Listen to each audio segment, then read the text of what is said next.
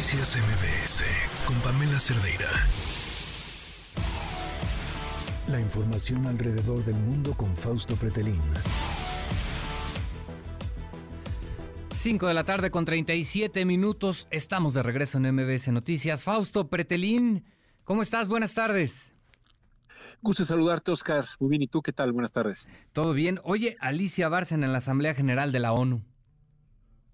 Sí, se estrenó de alguna manera, pues eh, era de alguna forma la, apertura o la interacción internacional multilateral que tiene o que tuvo la Secretaria de Relaciones Exteriores en México.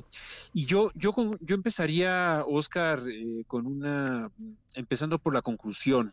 Fue una mañanera en la ONU. Eh, tuvo la oportunidad Alicia Bárcena para pues perfilar ¿no? un, un rasgo democrático importante eh, y la verdad eh, es evidente que lógicamente se siguió los pasos del presidente López Obrador.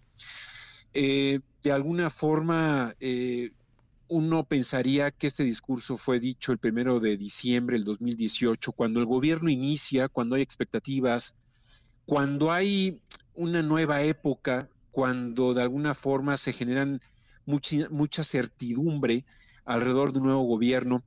Habló, por ejemplo, de que la migración pues debe ser humanitaria, pero de alguna forma la Secretaría de Relaciones Exteriores ya olvidó que estamos en el año casi cinco, está por terminar el año quinto del gobierno del presidente López Obrador, y si algo demostró eh, eh, lo que vimos en Ciudad Juárez al inicio de este año, cuando mueren 40 personas, habla precisamente de que el país no está preparado para recibir a migrantes cuando habla de que sí es necesario pues quitar ya el embargo comercial de Cuba, pero no menciona nada alrededor de lo que debe de ser la democracia, un régimen como el de Díaz Canel que pues reprimió ¿no? a un grupo de jóvenes hace ya casi dos años eh, que de alguna manera su pecado era pedir libertades alrededor de varias de las eh, calles y ciudades de Cuba habló de, Nicolás Maduro, de que México ha servido como pues una mesa de negociación, pero no dijo que ya Nicolás Maduro ha mm, convocado a más de 15 mesas de negociación con la oposición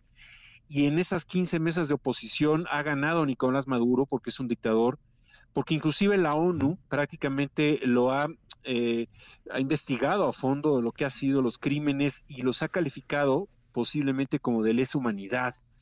Entonces, eh, de algún una forma, eh, la verdad dibujó un escenario muy lejano a la verdad, a la realidad, como que si hubieran sido hechos alternativos, como si esto empezara el día uno de su gobierno, del presidente López Obrador, pero no mencionó nada eh, la canciller eh, Alicia Bárcena sobre el boicot que hizo el presidente López Obrador de la Cumbre de las Américas hace un poco más de un año en donde el tema central era la migración y que porque no se invitó, es decir, porque el presidente Biden no invitó a, tres dictadores, es decir, a Maduro, a Díaz Canel y a Daniel Ortega, pues no era necesario ir a esta cumbre de las Américas tan importante.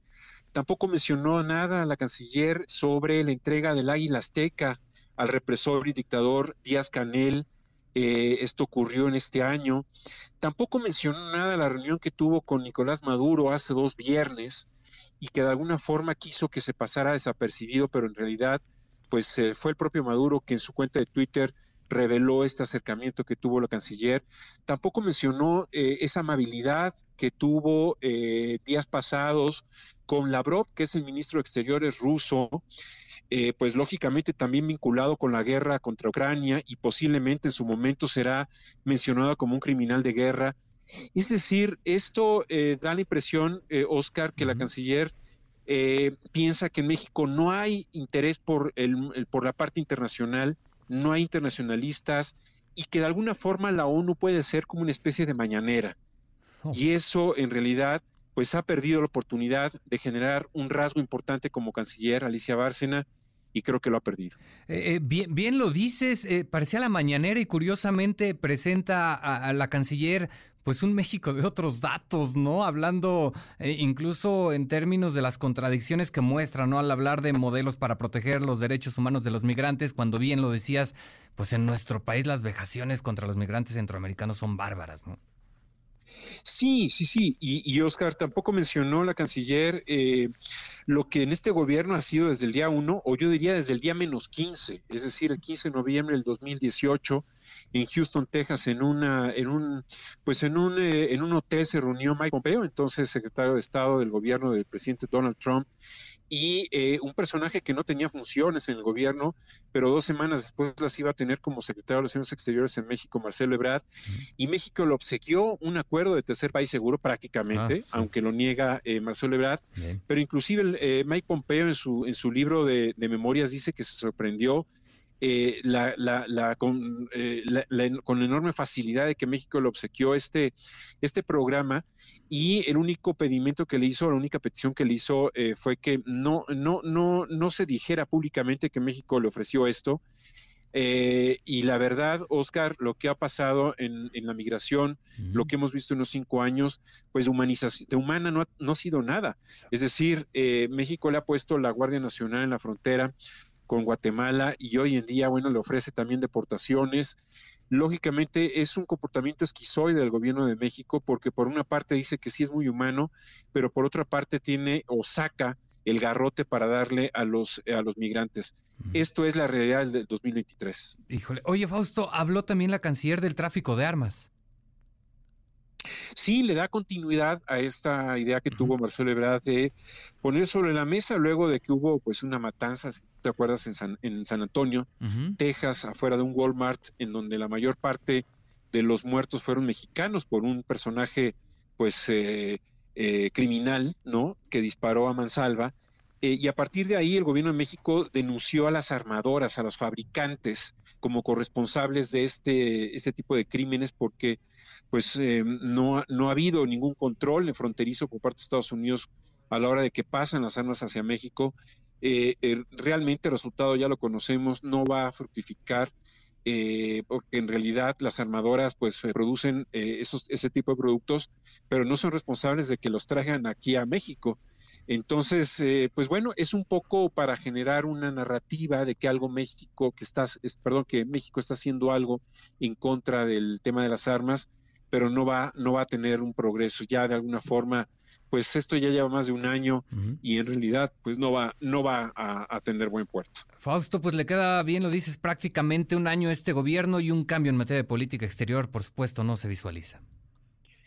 No se visualiza, eh, me extraña mucho porque hace un mes aproximadamente en un, eh, en un evento que, hizo la secretaria eh, Alicia Bárcena con periodistas de La Fuente, allá en Avenida Juárez, reconoció que no le quedaba mucho, que iba a ser continuista, que no iba a dar un, giro, pero lo que dijo este sábado en, en Naciones Unidas, pues habla de un país desconectado con el mundo exterior, de unos hechos alternativos que la verdad eh, ha sido muy triste, muy lamentable el papel de México en la política exterior. Hay que recordar que en los próximos días el presidente López Obrador no va a ir a la reunión de la PEC.